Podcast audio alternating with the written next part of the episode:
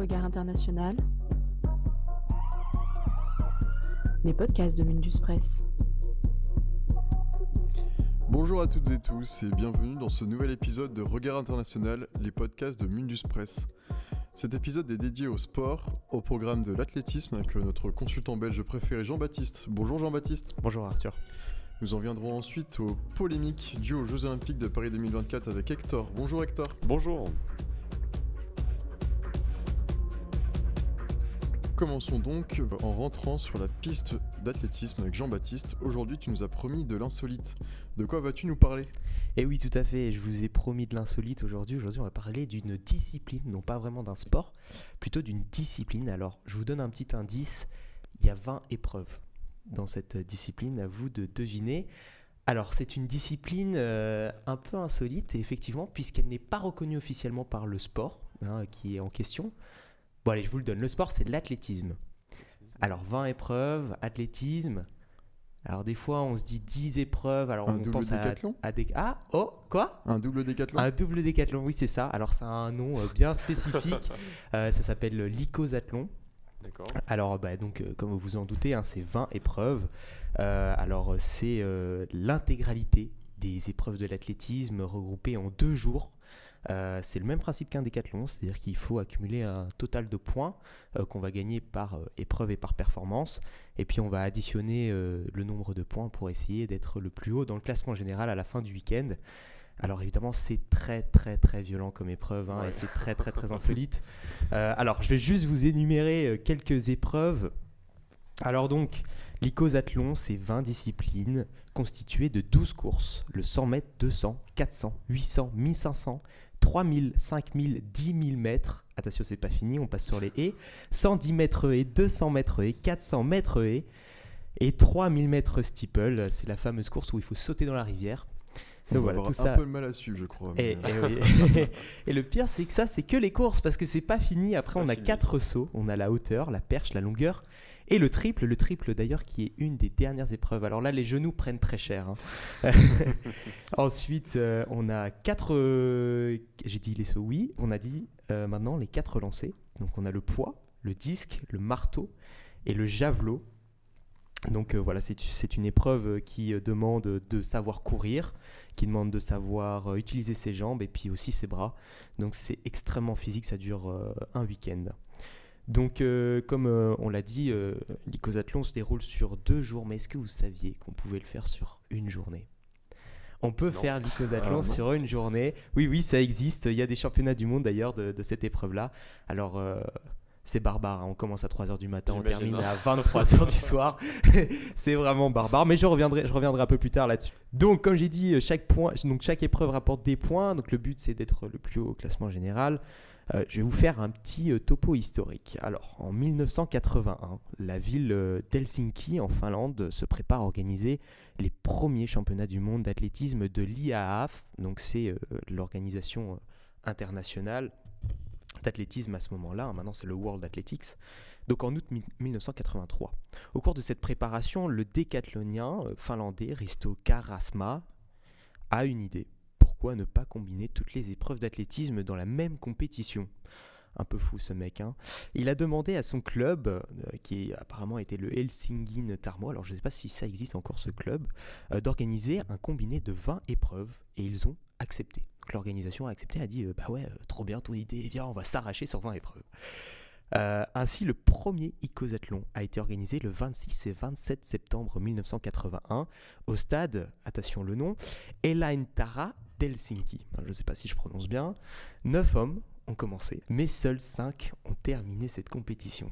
Ouais, ils n'avaient pas de rébule encore à l'époque.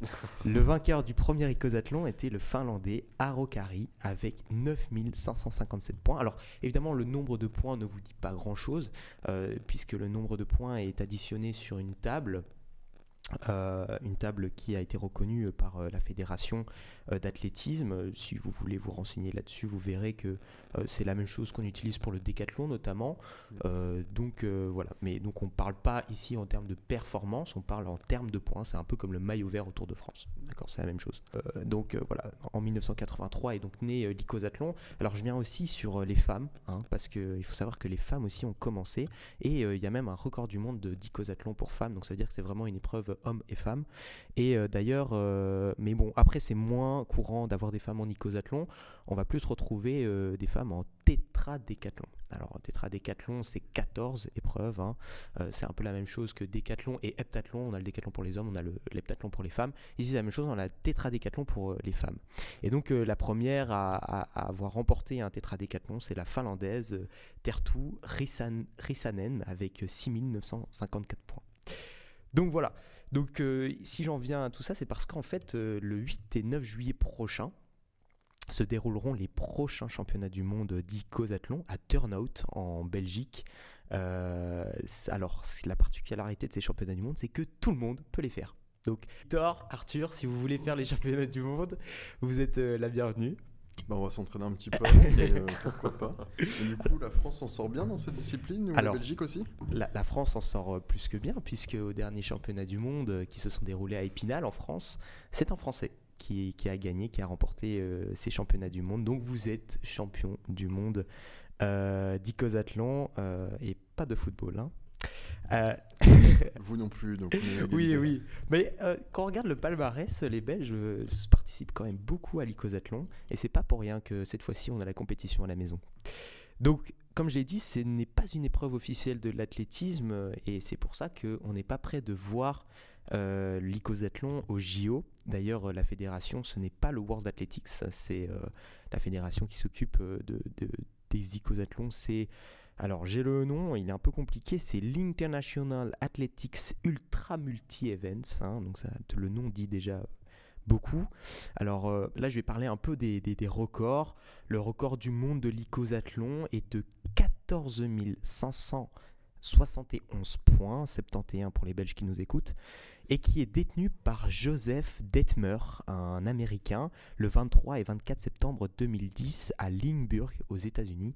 Euh, juste pour comparer, le gars a quand même fait 14 000 points. Je rappelle que le premier record euh, du monde euh, était de 9 557 points. Donc c'est quand même énorme en niveau points. on a une très très très grosse différence. Alors le record du monde en un seul jour, j'y reviens. Ça c'est, j'aime bien en parler parce que le détenteur de ce record, c'est un Belge, Frédéric Honneux, qui est euh, également commentateur à la RTBF que je salue. Euh, il fait un travail formidable à la télé belge. Alors, il a réalisé son record à Halo le 28 juin 2015 euh, et il a fait un total de 12 363 points. C'est énorme. C'est, vous vous rendez compte, c'est 2000 points en dessous du record euh, du monde en deux jours. Mais le mec a fait ça en une journée. Le mec a commencé à 3h du matin et s'est dit vas-y, j'arrache tout, je fais un 100 mètres. Et à la fin de la journée, il a terminé à minuit avec un 10 000 mètres. Le mec est complètement barge, quoi. Mais euh, c'est assez impressionnant. Donc le record du monde féminin aussi, il faut en parler. Hein, il est de 11, 091 91 pour les Français euh, de points et est détenu par Kelly Rodmel, euh, donc une Britannique, le 3 et 4 avril 2004 à Melbourne en Australie. Et euh, le record de France, les petites touches françaises, est détenu par Sébastien Bio avec 11 336 points réalisés le 25 et 26 août 2018 au championnat du monde de Delft aux Pays-Bas. Donc un record du monde très très très récent. Donc euh, voilà, alors il y a des fun facts évidemment à raconter sur, euh. On va passer un petit peu sur les choses un peu insolites de ce sport. Alors, comme euh, vous vous en doutez, rares sont ceux, euh, rares sont les icosathlons, pardon, où le nombre de participants au départ est le même qu'à l'arrivée. j'espère qu'il n'y a pas eu des morts quand même. Alors, je pense pas, non, je pense pas, mais des malaises, euh, l'ambulance, je crois qu'elle doit être présente, ouais, sur place, ouais. Alors, évidemment, pour faire rentrer les 20 épreuves en, deux jours, les participants commencent très souvent très très très tôt le, matin et terminent très très très très tard le soir. C'est très éprouvant. Euh, on commence le samedi matin, on termine le dimanche soir. La nuit entre le samedi et le dimanche est très très très courte, non pas parce qu'on boit beaucoup, on sort beaucoup, mais juste parce qu'on est explosé et qu'on termine à minuit, qu'on doit reprendre à 5 heures du matin. Donc c'est extrêmement physique. Sur le plan physique, euh, c'est très très très compliqué à gérer. Et euh, un, truc aussi qui est, très dur dans ces épreuves-là, c'est pas forcément le nombre d'épreuves et l'accumulation d'épreuves, euh, c'est plus en fait le fait qu'on a des pauses entre les épreuves, ça c'est obligatoire, il y a des pauses entre les épreuves, mais le problème c'est qu'il y a des épreuves qui sont plus physiques que d'autres, et donc des fois on s'endort, euh, tout simplement entre les épreuves, nos muscles se relâchent, on s'endort progressivement, et donc c'est très compliqué de se relancer, on demande à nos muscles à chaque fois de se repréparer un événement, c'est très dur, c'est très fatigant, et c'est plus ça qui est très fatigant dans ce sport, hein, c'est à chaque fois devoir se remettre dedans euh, et de refaire un effort extrêmement physique. Alors, petit fun fact aussi en termes de course, euh, si on doit additionner le nombre de kilomètres parcourus par les athlètes durant un icosathlon, et eh ben, euh, c'est l'équivalent d'un semi-marathon. c'est l'équivalent de 24,710 km. Donc c'est en deux jours un semi-marathon. Alors évidemment, c'est coupé, hein, c'est pas directement un semi-marathon, mais vous vous rendez compte, c'est, je dirais même que c'est plus dur parce que on doit courir, puis on doit faire des pauses, puis on doit recourir, puis on doit faire des pauses. C'est, quand même très physique. Et bon, euh, allez, dernier fun fact amusant, je le, déclare, je l'annonce. Je euh, parle d'Icosathlon, c'est avant tout pour euh, promouvoir ce sport hein, qui est assez incroyable et assez insolite. On n'en parle pas assez, mais c'est surtout pour vous annoncer que en juillet, je participerai au championnat du monde d'Icosathlon. voilà, c'est dit. Et donc, euh, qui relève le défi avec moi euh, pourquoi pas, mais on va te laisser t'entraîner pendant ce temps-là. On va parler des Jeux Olympiques avec Hector. Aujourd'hui, Hector, tu reviens pour nous sur les Jeux Olympiques de Paris 2024. Alors prenons euh, nos billets et puis on te laisse nous guider. À un an des Jeux Olympiques de Paris, l'heure est à l'ouverture de la billetterie. Le processus pour acquérir une place est très décrié, à en croire les nombreux messages du public sur les réseaux sociaux. Un sondage récent, réalisé par Odoxa pour RTL, montre que 82% des Français trouvent que le prix des places n'est pas accessible. D'abord, parlons du mode d'attribution des places. Au lieu d'une simple billetterie, où chacun pourrait acheter sa place dans la limite de celle disponible, l'équipe d'organisation des JO en a décidé autrement. Pour accéder au précieux sésame, il est nécessaire de s'inscrire dans un premier temps à un tirage au sort qui vous permet ensuite de choisir vos places. Mais attention, cela se complexifie, car au total, 10 millions de billets seront mis en vente. Sur ces 10 millions, seuls 3 millions de billets ont été mis en vente lors de la première phase le 15 février. Les 7 millions restants seront en vente après un autre tirage au sort, assez complexe. En plus du mode d'attribution des places, leur prix est également pointé du doigt par le public.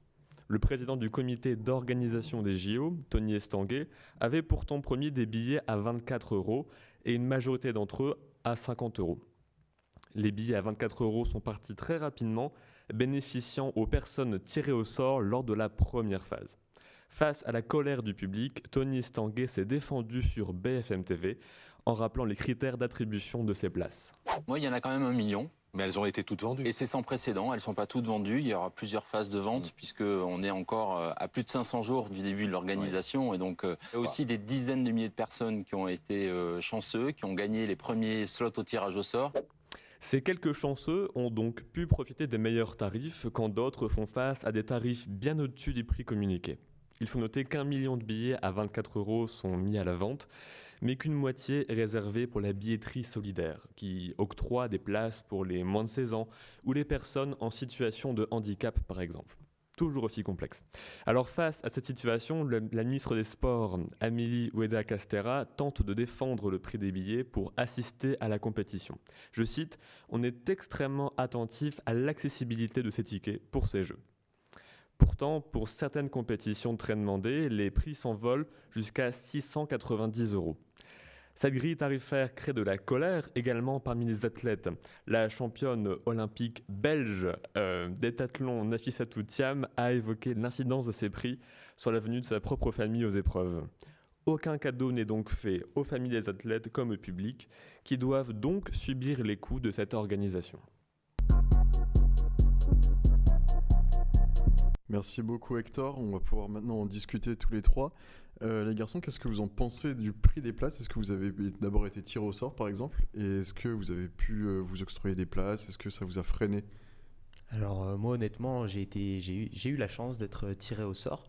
J'ai été tiré au sort un peu en, un, peu en retard. J'ai été tiré au sort il y a peut-être quelques semaines je crois. Et je dois dire que j'ai regardé les prix et et je, trouve que c'est extrêmement cher. Euh, j'ai pu faire mes packs et tout ça. Et je suis arrivé à des prix euh, mais euh, complètement aberrants. pourtant, j'avais choisi quand même des choses qui n'étaient pas trop chères, quoi. Et donc, oui, en fait, et puis quand on regarde surtout les catégories, on se rend compte que les places les moins chères, bah, elles sont pas encore mises en vente. Euh, par exemple, les places les moins chères, souvent, c'est quand on est mal placé dans le stade ou quoi. Ouais. Mais pour ce genre d'événement, enfin, c'est pas très dérangeant, on peut attendre ça. Et on voit qu'elles sont pas en fait euh, mises en, vente. Et donc, on peut pas les acheter. Et donc, on est obligé euh, d'acheter euh, bah, des places qui coûtent extrêmement cher. Et euh, donc, finalement, je trouve que ça pousse un peu à la consommation euh, et, euh, et effectivement, ça gonfle les prix pour une seule épreuve. On arrive sur des prix qui sont, je trouve, abordables. Enfin, je veux dire, un, un match de basket au JO pour 40 euros, ça reste abordable. Oui, ça va globalement. ça va. Ouais. Mais le problème, c'est que là, il faut acheter trois packs. Enfin, il faut acheter trois sessions. Et donc là, évidemment, quand on fait 3 fois 40 euros pour une famille de 4, on arrive vite à des prix euh, qui s'envolent. Quoi, hein. Euh, Et puis euh, aussi, notamment euh, à l'athlétisme, je reviens sur ce qu'a dit euh, Nafisa Toutiam, euh, quand on voit euh, l'athlétisme pour regarder euh, un meeting euh, avec une finale, par exemple, on arrive à 690 euros. Euh, je suis désolé, mais c'est aberrant, quoi. Enfin, c'est n'importe quoi. Ça ressemble à des prix de Coupe du Monde en fait. de mais oui, mais, mais c'est là, on arrive à des stades où euh, non, euh, plus personne ne peut se le permettre. Donc euh, moi, je, je donne un conseil peut-être aux auditeurs, c'est peut-être d'attendre les tickets individuels, parce que je pense qu'avec les tickets individuels, on sera à des prix beaucoup moins chers. Mais évidemment, on sera mal placé, hein, ça c'est sûr, mais on aura des tickets abordables. Euh, donc peut-être attendre voilà, les tickets individuels. Il faut rappeler aussi que donc au mois de mai aura lieu la seconde phase du tirage au sort avec d'autres places qui normalement, euh, comme le premier Tony Estanguet, le président du, du comité d'organisation des JO, normalement les prix seront euh, plus abordables. Ah bah il y a intérêt, parce que sinon, Près euh, de 25 euros. ça va vraiment être exclusif les Ouais. Oui, c'est ça. Et toi, Hector, du coup, est-ce que tu as craqué pour un match de football aux Jeux Olympiques à 50 euros ou est-ce que tu préfères Alors, attendre encore J'ai raté le coche pour le premier tirage au sort. Euh, je pense que je vais m'inscrire pour le, celui du mois de mai. C'est- toujours. euh, voilà, faut, faut tenter. Mais je trouve que ce système de tirage au sort est en soi euh, prive certaines personnes qui ne sont pas au courant d'assister au JO parce que. Comme je disais dans- la chronique au début, c'est que normalement, quand on va voir un match de sport, on prend une place lambda, sans tirage au sort, tout ça, c'est clair, dans la limite des places disponibles. Et là, on fait face à un système qui est euh, assez complexe, je trouve. Donc, euh, je verrai bien si j'ai la chance d'avoir une place au mois de mai, mais euh, à Allez, suivre. Je te le souhaite, je te le souhaite. Mais c'est vrai, c'est vrai que c'est un système très compliqué, mais si, si on avait ouvert la billetterie, enfin, si, je veux dire, si l'organisation avait ouvert la billetterie d'un coup, on aurait peut-être eu des crashs ou euh, des ouais. gens qui auraient été défavorisés, notamment, je pense à fracture numérique, notamment, des choses comme ça. Euh, donc, évidemment, je crois que leur principe est bien dans le fond, mais trop compliqué, c'est vrai. C'est Euh, ça. Mais est-ce que le fait de- d'appeler ça un tirage au sort, ça euh, sort pas un peu du contexte de jeu du peuple comme le, le voulait Tony Estanguet au début? Est-ce que ça donne pas justement des privilégiés plutôt que d'autres? Et euh, justement, bah, ces privilégiés qui se retrouvent pas forcément privilégiés au vu des prix. Euh, Est-ce qu'on se retrouve pas lésé ou euh, complexé? Ah, je trouve que ça démocratise pas trop le sport, dans le sens où euh, les premiers servis ont eu les meilleures places, à 25 euros, pour la première phase en tout cas. Donc ça veut dire que le reste du public a dû faire face à des prix où, où en fait, les prix se sont envolés complètement, puisque les premières places pas chères, ou les premiers prix, sont partis très rapidement. Donc il y a quand même un problème dans leur organisation pour démocratiser vraiment l'accès aux JO. Donc ouais, pour moi, on est très loin de- des, des jeux du, du peuple. hein. Moi, je pense que tirage au sort, c'est une bonne idée dans- en soi. Ça permet de, de vraiment pouvoir offrir la, la chance à beaucoup de gens et, de, et donc de pas euh, favoriser, par exemple, ceux qui vont attendre à 3h du matin, de pouvoir cliquer euh, Aussi, pour oui. acheter. Euh, voilà, on n'est pas tous comme ça. Euh, mais là où, ils auraient pu peut-être faire un effort pour, justement euh, suivre la logique de, JO du peuple, c'est peut-être euh, de donner l'accès, un accès plus avantageux aux, minorités ou en tout cas aux gens défavorisés qui n'ont pas forcément la chance de, pouvoir payer des, tickets à 600 euros ou quoi. Et donc peut-être de réserver des tickets à 24 euros peut-être aux gens qui ont plus compliqué à acheter. Après, comment savoir s'ils ont compliqué à acheter des tickets? Ça, bon, voilà. Bah, ah, ils l'ont fait euh, en partie. Euh, ils ont réservé 500 000 billets à 24 euros pour euh, donc les mineurs, euh, les personnes en, situation de handicap par exemple, les d'autres catégories également. Mais euh, ça limite et ils sont pas disponibles là maintenant. Donc c'est un peu, euh, un peu difficile, on va dire. C'est ça. Et vous, euh, chers auditeurs, je ne sais pas si vous avez réussi à avoir vos places. Quel est votre avis là-dessus? On vous laisse euh, réfléchir avec euh, tous ces éléments de réponse. Euh, merci à tous de nous avoir écoutés. Merci à toi, Hector, pour ta participation. Merci, merci beaucoup. Merci à toi, Jean-Baptiste. Ben, merci Arthur, c'était c'était un plaisir. On remercie aussi Rachel à la régie. Euh, bonne journée à vous et à la prochaine pour un nouvel épisode de Regard International.